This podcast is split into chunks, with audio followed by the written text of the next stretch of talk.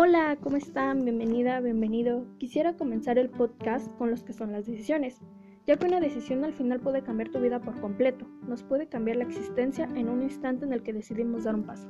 Toda decisión pone en marcha una cadena. Una decisión nos lleva a una acción, una acción nos lleva a una realización y una realización con lo que podríamos llamar la dinámica de creación y de resolución de objetivos para el crecimiento.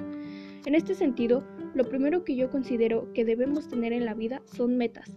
Metas como acabar tu carrera, recibirte, lograr tu propia casa, tu carro, darle a tus padres todo lo que ellos en su momento pudieron darte y así poder descubrir el poder de las metas.